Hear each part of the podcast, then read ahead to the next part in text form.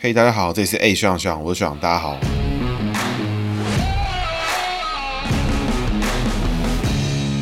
好，大家好，这是 A 学长学长，我是学长，大家好，学长又回来了。那学长今天呢，呼应一下这个时事啊，那就是六四六四天安门事件呢，其实是近代中国史或是国际史这个两岸史非常重要的一个事件啦。但是呢，这个事件在现在中国官方几乎是没有任何记录的。那这个是消失的一百年，海贼王里面曾经有历史被抹灭的痕迹。那在中国呢，现在也有漫画里的事件呢，其实可能都没有现实世界之中来得这么离奇啦。为什么要讲六四呢？首先它是八。八九六四，那讲到六四发生过多久呢？其实就是他跟我是同年出生的，在我出生后没多久，他就发生了八九六四的事件。所以其实对我来说，六四天安门事件其实对我来讲是一个跟着我一起成长的一个 一个事件。那我们今天讲的人呢是赵子阳。那赵子阳呢，大家一定是完全没有听过，完全不知道这个人在干嘛，完全不知道他到底是谁，完全搞不清楚状况。那除非你有稍微研读过六四的历史，不然你是不会知道赵紫阳这个人是谁。那我先简单的介绍一下赵紫阳他是谁哈？赵紫阳呢，在邓小平时期哈，曾经是担任过中共中央政治局常委，那也当过中共中央副主席，然后当过国务院总理，然后也当过中共中央总书记，是基本上呢是当时中共的第二代领导集体的核心成员呢，也就是他就是邓小平手下最最大咖的一个人，而且呢，当时在中国负责什么工作呢？因为其实大家看到这些这个 title，其实基本上都不知道这个人他在做什么工作。赵紫阳呢，当时负责的是改革开放的所有经济的规划跟经济的基础哈，也就是说，在那个一九八零年代改革开放有没有？大家常听过朗朗上口的这个改革开放三十年，一系回到解放前有没有？这个改革开放三十年呢，就是赵紫阳在做的事情。也就是说，当年中国积极的介入这个 WHO。然后加入亚洲银行，加入什么这个国际的金融体系，包含证券市场啦，这个期货市场的引入中国，都是这个赵紫阳一手设计、一手规划的。然后在这个规划呢，还要跟当时在中国现行的社会主义体制里面的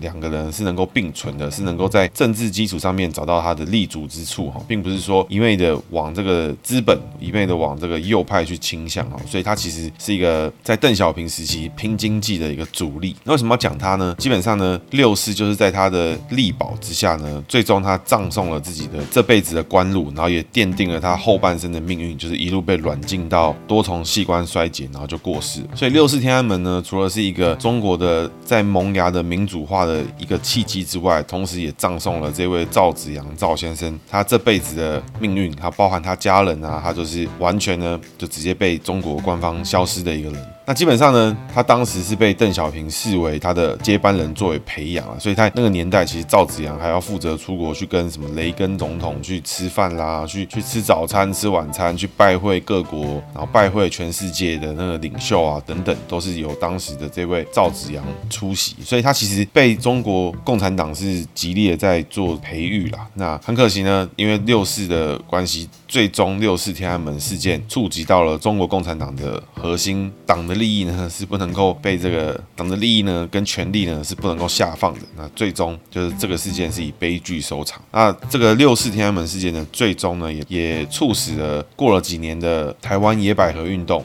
那也让台湾走上了完全不同的路线呢。从那个年代，我们还可以理解中国在追求民主，台湾也在追求民主，两边的人民呢都是要为了追求从专制体系的政府里面慢慢的解放出来。但是呢，因为两场运动有了完全不一样的结果，最终最终导致了完全不同的命运。然后这个台湾呢跟中国人现在已经渐行渐远了。那相关的事件呢，其实在维基百科上面都有，那也有很专业的这个说明人士。那我这边呢就跟大家分享一下，从姓名学上，从政治。上面来看，那包含呢，台湾曾经发生过什么事情？那台湾政治人物讲过什么话？那这些事情呢，就是交给我这边来处理。那专业的六四讨论呢，网络上面有非常多这个五花八门的史料啊，跟这个文件。那这个涉及的收证范围其实真的蛮广的。我觉得就算是专家，我觉得都很容易讲得很有出入了。那这个详情呢，有兴趣的，希望大家去自行搜索，然后在这个消失的一百年之中，找出你心中的那个真相。赵紫阳一九一九年出生哦，紫呢是紫色的紫。那阳是太阳的阳哦，这个紫阳好像是有点武侠小说里面那种什么紫阳真人这种感觉出现，他拿把刀还拿把剑，感觉就跟鬼一样哦。那一九一九年出生呢，在我们频道里面绝对是大学长之中的大学长。一九一九年，民国八年出生哦，己未年属羊。那这个紫呢是紫色的紫，阳是太阳的阳。那我们来从他的人机位开始解读哦。那在开始解读之前呢，我们要从他的本名开始。他原名呢是赵修业，他事后呢自己改了名字，改成赵子阳了。一定很多听众就想说，哎，这个改名是什么概念？这个换名字代表什么意思？那就我个人自己的经验啦，就是说你本身你的名字会走一个格局，这个格局来自于你的父母。也有一种说法，也是一种讨论之后的结果，就是说你的姓名呢，其实是你父母出给你的考题，也是出给他自己的考题。所以这个考题呢，你就要用正确的方式来面对，用你觉得好的方式，用你觉得你受过训练、你接受过的教育、你的环境、你的朋友、你的同才，任何可能性里面去面对你自己的个性。那你改名了之后呢，这个人的个性会不不会改？就我个人经验啦，我觉得我的个性跟我的价值观，还有在一些事件上面的取舍上面，哎，我做出了蛮大的变化。我开始去了解不一样的想法，开始可以接受过去哎可能觉得这个很难接受的事情，我慢慢可以去理解说，哦，原来为什么别人会这样做？当然有人会说这叫成长啦，不过我自己很清楚，有一些核心价值的这种观念啊，或是一些核心的价值观，其实我是不会变的。但是呢，名字改了之后，其实蛮快我就开始有感觉。那这种东西就是蛮特别的啦。在开始解读之前呢，我觉得我们要把赵子阳原本的名字，他名原本叫做赵修业，修呢是这个修东西的修，业呢是这个作业的业，就是原本是在修业啊，修业 修完了，哎，改名叫子阳真人，有点这种感觉啊。那具体是什么原因改呢？这边我是没有看到。修业的修呢是修理的修，业是作业的业，所以各位有注意到一件事情，它是属阳，阳是贡品系哈。修呢本身旁边走双人旁，右边右上角走帽子，底下走衣服。那业呢上面呢？是走帽子，中间走羊，底下走衣服。各位看到一件事情，赵修业这个修业两字呢，基本上他把贡品系里面所有要成为贡品的，像衣服啦、帽子啦、这个缝屠夫啊、缝人啊这种东西，他全部都碰到一次。就是就是什么地方好，就是他业字里面那个羊是好的，也就是他工作位里面藏了一个很不错的东西。所以赵修业这个人的格局，他肯定是非常愿意付出，为他的朋友、为他的同事、为他的同才、为他革命的同志们付出。而且他会付出到善尽自己的家财，而且确实呢，在他的历史的故事里面呢，曾经讲到，就是说当年他们这个文化大革命，还有他共产党正在发起的时候，这个赵子阳、赵修业这位大哥呢，他把他家的地产啊，还有羊啊、牛啊、牲口啊，就分给了这个这个劳工大众们。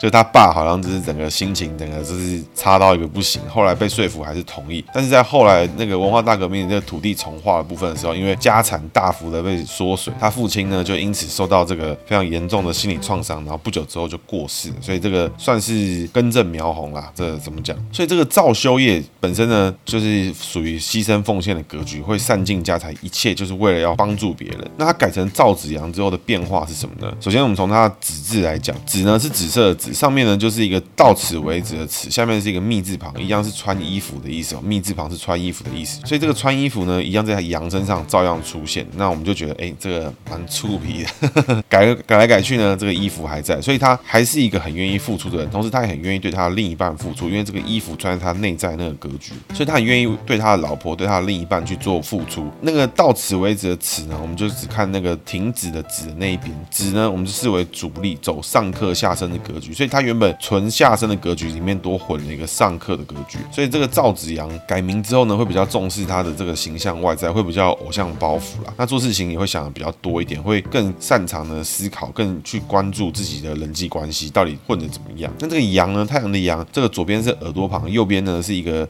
这个容易的易中间有加一横，那左边耳朵旁呢，我们讲左腹右翼啦。那这个腹呢，就是小山丘的意思。阳逢山呢，就走一个下身的格局哈，所以一样是付出，但是比较不用像贡品系的付出那么全身心投入、全家产投入、全部 没有这种用生命来付出的这种格局。但是他一样是喜欢付出，一样是喜欢去做工作。他做的工作呢，如果能够服务到其他人，他就会表现得非常好。那这个阳呢，右边呢走日月的格局，这个日字呢是走太阳的意思。那太阳。呢，前面有提过，过去的节目里面有讲过，羊呢一直在天山上照太阳，就很热，所以他们就跳来跳去找在山壁之间找一些阴凉的地方去去这个躲避一下。所以山羊呢，在在跳来跳去的时候，被太阳一直晒就很晕，所以走一个下身付出劳碌的一个格局哈。所以各位有没有发现一件事情？这种名字自己改的啊，赵秀月改成赵子阳，改来改去呢，哎，这个九成像，感觉很不一样了，有没有？元素上面呢还是非常的接近，但是呢，确实它是往好的地方在改变。为什么呢？以往呢，这种贡品系缝人缝衣服缝帽子这种完全全身心全生命全财产的付出哈，已经慢慢的不见了。但是呢，一样是喜欢付出的格局哈。那大家有没有发现一件事情？就是这个下身格局，其实在这个赵子阳身上还是到处都是。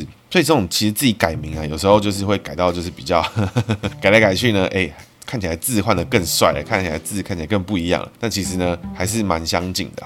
它的名字最好的地方在哪里呢？在这个日翼的底下那个翼的那个地方哦。那那个地方呢，我们解成月的意思，所以太阳的阳的右半边我们解成日月。那在这个月呢这个地方呢，走亥卯未三合的格局哈，也就是它是属阳，但是呢这边逢月，月中藏卯兔，所以它的财位这边、价值观这边、工作位这边是一个走一个非常好的格局哈。所以这个赵子阳呢，一定要付出，一定要投入工作，一定要努力的工作，还要在这个。之中找到很多存在感，找到很多贵人，认识很多对他很有帮助的人，这是非常重要的地方。他那个子字呢，视为主力的地方，因为在他心脏位哦，所以这个算是事后的这个。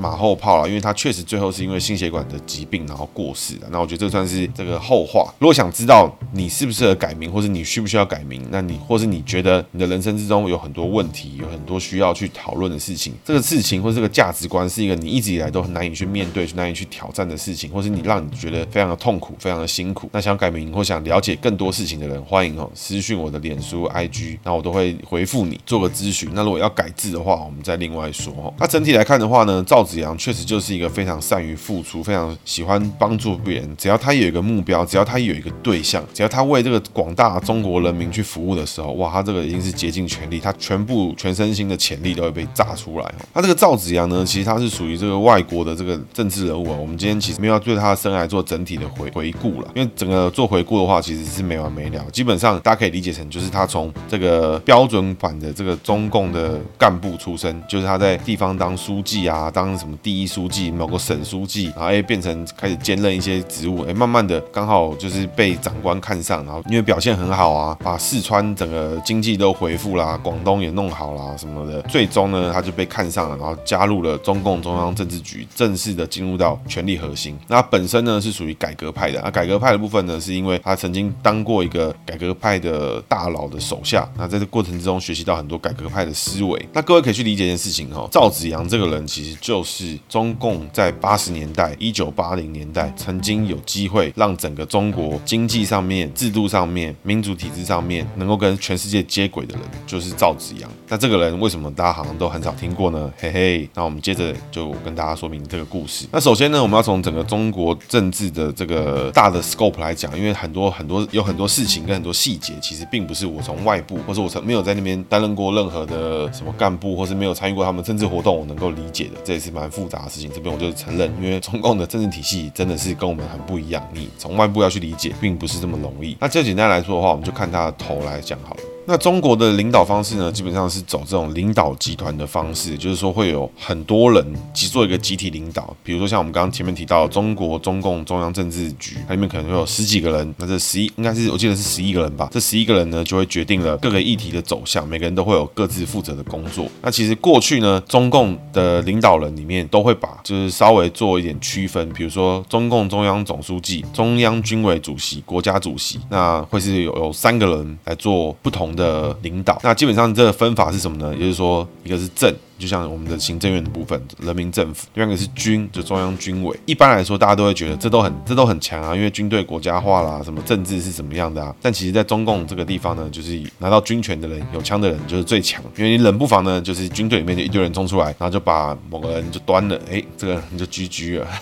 所以这算是蛮特别的地方啊。那中国呢，从一九九三年开始呢，才正式开始所谓的三位一体，也就是中央总书记、中央军委主席、国家主席才是由一个人担任。在之前。前呢，都是由三个不同的人去做担任这个事情。你要去理解中国的政治的领导人呢，其实并不是那么容易哦，因为他有很多咖，很多不一样的人，他们都非常的大咖。那因为呢，台湾是民选的政治，所以你知道选出总统是谁，你知道民进党党主席是谁，你知道行政院院长是谁，那你就会觉得，哎，这个因为他选出来就是一个人嘛，他可以委任下面的人，那你很好去做理解。但是呢，中国就不太一样。那简单说呢，他领导集团呢，目前呢，总共分成五代。那第一代呢，就是毛泽东，一九四九年开始，然后一直到一九七六年呢过世之后呢，才正式的卸任。那之后呢，是有一位华国锋来做接任哦。那这个华国锋呢，其实比较像是属于过渡期啦，等着给下一任的人民大会啊，或是政治局选出新的主席，做的一个过渡期的一个角色。那下一任选出来呢，就是一九七八年中共三中全会选出的邓小平。那邓小平呢，其实就一直当到了一九八九年的十一月九号。那在之后呢，是江泽民，江泽民之后呢，是胡锦涛。从邓小平开始的时候呢，邓小平就顺便呢提倡了一个希望党的领导呢是可以有任期的限制。所以从邓小平开始，差不多之后，邓小平、江泽民、胡锦涛每一任都是在十年上下。那江泽民稍微长了一点，就是大概有十二年左右。所以这个中国共产党的领导集团，其实从邓小平开始，大概就是一届一届就是轮流在做了，就是十年十年这样。那一直到呢，就是我们的习近平习大大在二零一八年的时候，哎嘿，又重新呢废除了任期限制，可以开始无限接官、无限接币、无限打。那这是目前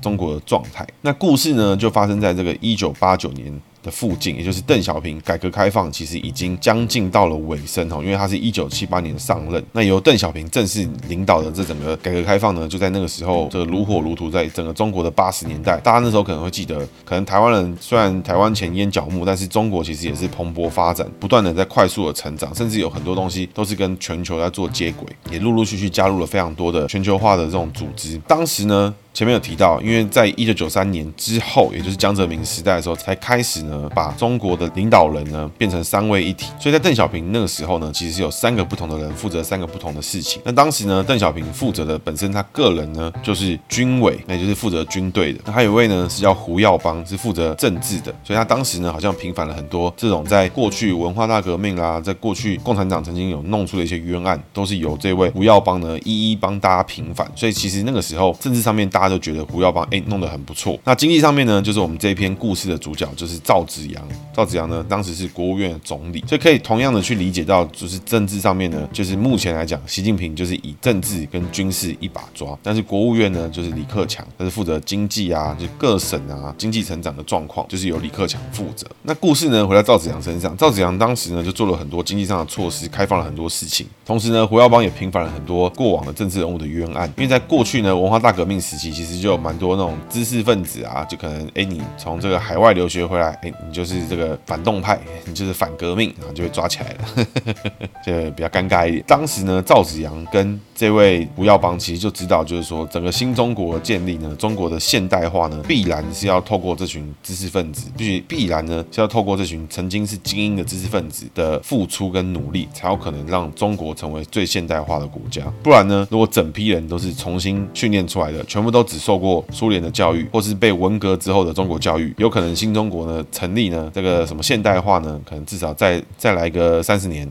才才有机会露出一点头。所以当时呢，就开放了很多这种听到。地方民众啊，去找到知识分子啊，然后把就是做了很多这种类似的事情，甚至呢，在那个年代，因为改革开放慢慢的成型，所以市场经济也开始成型。那市场经济成型呢，就有当时有流行什么官岛。那官岛是什么呢？就是做官的官，倒掉的倒。因为当时呢，赵紫阳开启的一个这个经济的体制，就是说有一些民生必需品呢是由政府定价，但是有一些商品呢是由这个市场机制来做定价。那只有这样呢，才能活化经济。也就也就是说，赵紫阳某种程度上面呢，已经有。点从这个资本主义或者偏右派的方式来希望可以活络整个中国的经济，那这个方式呢，就造成了一些这个弊病，也就是说有一些官呢，透过职务的权势呢，低价拿到一些货，然后再倒到这个市场机制上面把它卖掉，这就叫我们说的官倒。这个中国人就是特别能玩。所以当时呢，这个胡耀邦跟赵紫阳也曾经去打过很多这种摊，甚至当时呢就树过很多这种官二代的这种摊啊，去抓到找到很多这种红二代，哎，他们在搞一些有的没的事情，哎，就被抓到被抓起来，然后就出事情。所以那个时候其实整个中国给世界的感觉就是欣欣向荣。所以在那个年代呢，赵紫阳就出访过超级多国家。那整个六四天安门的导火索是什么呢？也就是在这个一九八九年的时候呢，胡耀邦就过世。那胡耀邦过世之后呢，其实就是整个呃全部民众啊都非常的想念他，因为觉得整个中国欣欣向荣，然后都很有希望，大家开始哎有体制，那也不是就是人治的世界啊，而且市场经济慢慢的活络，每个人都可以找到自己的位置，慢慢可以不断努力打拼，跟世界呢可以开始慢慢接轨，不再是那种就是这个文化大革命或者是大跃进啊，通通吃土的状态。慢慢呢，大家都觉得说我们的国家正在成长，这个时候一个很重要的领导人他忽然之间过世，所以那时候就是大家都开始悼念他们，开始在办活动。那在北京呢，就中中国首都呢，办活动的地方就是整个天安门的国广场。那个时候呢，就有很多人开始去有。超大的画像啊，就有点像是在悼念这个人，放花圈啦，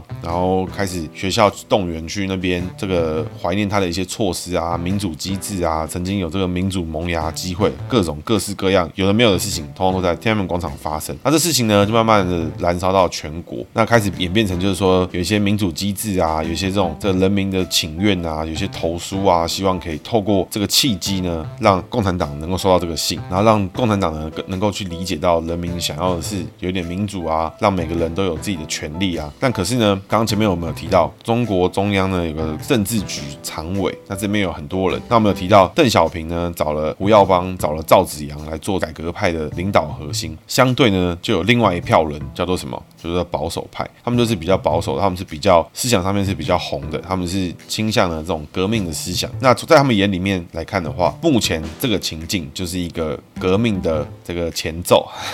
革命的号角俨然正在吹响，就在这群革命的老班底的鼻子底下，正在吹响这个革命的感觉。他们是以悼念胡耀邦为由，正在进行全国性的动员。所以这个时候，保守派的人当然就觉得就是蛮不爽的。可是当时呢，这个赵子阳呢就认为，就是他们还是要平和的跟学生沟通，我们要让学生尽快的复学，我们要听取学生的想法。那刚刚我们发现一件事情，就这个思维就是非常的下生，非常的牺牲奉献。这确实呢，哎，蛮接近的。那姓名学真是蛮。有趣的啦，对，那我们继续回到赵子阳身上。那这个赵子阳呢，随着他的调停，慢慢的开始希望可以奏效，然后他不断的跟学生去做互动，但是呢，事情没有办法照他们想的开始发生。也就是说，学生呢开始拒聚集了，人群开始聚集了，难免呢跟维护秩序的人就会有一些冲突。那学生一多呢，彼此之间又会有多头马车。当时就有很多学生领袖啦，比如说像王丹啦、郭海峰啦、柴玲啦、吴尔开西啦等等，就有非常多这种学生领袖。那在各个学校就在那边当这个学生领袖。那今天呢，我们要 focus 在六四这个事件到底的真相是什么？那最后的结果就是谈判失败。那邓小平呢，也从这个和缓的希望可以等待赵紫阳和平顺利平滑解决掉这件事情，到最后呢，变成决定裁定呢，就是这个事情中国进入戒严时期，同时呢，动用解放军来解决这个目前的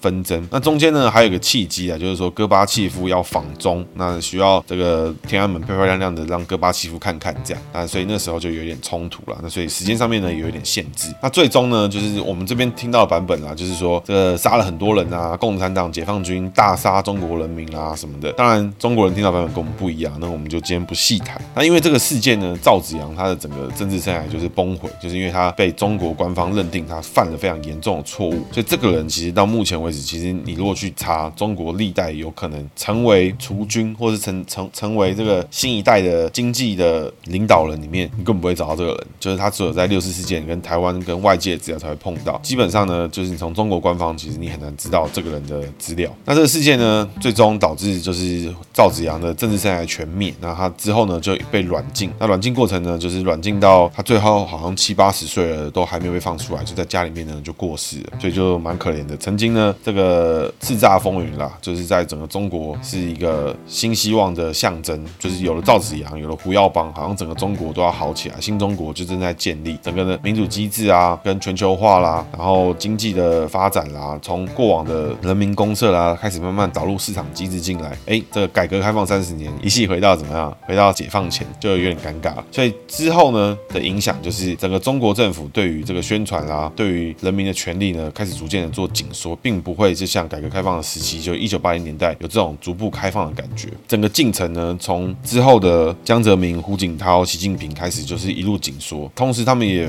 有很多这种和谐的方式啊，那我都觉得蛮佩服的，居然可以做成这样。那在那那个时候呢，我觉得想跟大家分享的事情就是，赵子阳他已经做到这样，曾经中国这样的选择，那这个选择呢，就导致了台湾在不久之后。也发生类似的事情。六四当时呢，其实台湾就有很多反应啦。那基本上就是这种敲边鼓跟这种攻击政敌的事情，之后国民党就蛮会做的，所以他们就当时有好好很多什么联署书啦、声援啦，然后发表一些这种无为不为什么有的没有的事情。那这些事情呢，我觉得就是反正听听就好。那我来跟大家讲讲这个当时呢，台湾的中国政客讲了什么。那在那个年代呢，就是一九八九年的五月二十四号，这个赵少康、李胜峰这两位是新党党时任立法委员。那就提案请立法院决议六个内容。那表达呢，台湾立法院对大陆学生跟人民的关怀。首先，第一条呢是支持大陆学生人民争民主自由运动；第二条呢是谴责中共出动武装军队镇压徒手学生与人民；第三条呢是谴责中共封锁新闻，应立即开放新闻传播自由；第四条呢是中共应解除北平及武汉的戒严与军管；第五条呢是中共应立即实施民主制度，并放弃四个坚持；第六条呢是要求政府立即采取有效措施。哇，听起来是这个铿锵有力，然后这个民主的这个老前辈有没有？赵少康就在眼前，这个大声疾呼，这个救救中国人，救救我们中国苦难同胞！哇，真是不简单。那时隔大概三十二三年，这个我想赵少康已经讲不出这样的话。那在那个年代呢，为什么这件事情很讽刺呢？因为同时呢，就有一个同期的立法委员叫尤青，他之后去选台北县长。那游青呢，他那时候就说，他把声明改成这样：曾经第一条是支持大陆学生人民争争民主自由运动嘛，那第一条改成支持台湾学生、农人、工人争取校园民主及农工人权的运动，蛮讽刺的。为什么呢？因为那个年代呢，有五二零农民运动的时候的军警暴力镇压学生、镇压农民啊，那个时候呢就在台湾发生。所以赵少康呢狠的铿锵有力，但是台湾发生的事情，在他眼前事情，赵少康完全视而不见。那第二条呢，赵少康写谴责中共出动武装军队镇压徒手学生与人民。那尤青说谴责五二零事件军警暴力殴打学生、农民、记者的暴行。这个好。第三条呢，谴责中共封锁新闻，应立即开放新闻传播自由。尤青说，谴责国民党垄断电视台及广播电台。第四条呢，赵少康说，中共应解除北平及武汉的戒严与军管。那第游青说，要求国民党在刑事解严后，应该要解除军事情报特务的统治。第五条呢，是中共应立即实施民主制度，并放弃四个坚持。那第五条呢，就是游青改成要求国民党实施民主政治，全面改选国会，直接民选省市长。第六条呢，要求政府立即采取有效措施。那游青改成要求政府立即采取有效措施，落实宪政。这游青这个人真的是这个蛮蛮会蛮会接的啦。那他简单这样子想的话，你就会发现一件事情，在那个年代，一九八九年的时候，台湾人，我记得我爸妈也有讲到，就是说，其实那时候听到六四，大家都是眼泪都流下来了。哇，中国人追求民主，居然被打得头破血流，他们怎么可以中国人打中国人呢？中国人不是说好不打中国人，电影里面都有演吗？对不对？那到底他们怎么打得下手呢？对不对？怎么可以这样？那但是你回过头来看台湾当时的情况，呃，五二零农工运动直接对军警就开始暴打学生跟农林农民。那说北说中国没没有新闻自由，那个时候国民党还有新闻局、电视台呢，还有广播电台呢，都是在国民党的垄断之下。他说中共应该要解除戒严，拍谁？那时候我们解严之后，军事情报特务都全部都还在，跟有戒严没什么两样。然后说中共应该要实施民主政治，但是呢，国民党完全没有实施民主政治，因为国会没有改选，只有补选。然后省市长呢也不是民选，是官派。也就是说那时候台北市长黄大洲就是由官派派过去的。那第六条呢是相似度最高的啊，就是赵少康说了要求。政府立即采取有效措施，尤其青也同意，他也要求政府立即采取有效措施。那他补了一句“落实宪政”，这个“落实宪”这四个字恐怕是这一二三四五六条里面最嘲讽的四个字。也就是有限意思就是告诉大家，国民党的政府立了一套宪法，在台湾实行了之后呢，完全跟这个宪法没有关系，完全就是什么戒严、什么动员戡乱临时条例什么什么之类，或戒严令的方式来做实行。所以宪政呢，在国民党统治下就是一个 bullshit。所以这个当时呢，为什么说天安门事件也催生了台湾的野百合事件？就是因为那个时候大家都在大声的想要去帮助中国人，想要帮助中国人追求自由。就你转过头一看，发现靠腰啊，我们台湾人自己没有比较没有比较好啊，也只是国民党今天让我们看到他想看的事情啊。国民党想要让台湾人知道说共产党有多么的凶残，多么的暴力，他才让我们看这些东西啊。我们去声援他，啊，我们自由比较好吗？没有啊。但是赵少康这些人就讲的好像就是我们一定要帮助他们，我们一定要如何如何的。那我觉得这个当时呢，大家看就觉得啊，尤青又在挑事啊，民进党又在搞事啊，对不对？但你仔细一想，他讲的有错吗？没有错啊。所以当时呢，那个年代的国民党。那时候年代的新党，那时候台湾的中国政客们，大家是群情激昂啊，就是一定要帮助中国人啊。当时那个蒋纬国这个情报头子之一呢，国安会秘书长也说，动口不动手，理性，也要好好对待中国学运青年。那这些人讲话都不用负责了，因为反正中共也不会听啊，听了还得了，对不对？所以就讲一大堆这种这种超然独立的话。直到呢事情发生在自己鼻底下的时候，这些人态度完全不一样。这些什么赵少康啦，当时呛的跟什么一样的时候，发生了太阳花事件，发生了。其他的事件，直到后来政权轮替成民进党之后，哎，这些人讲话的方式跟态度完全不一样。这些人什么时候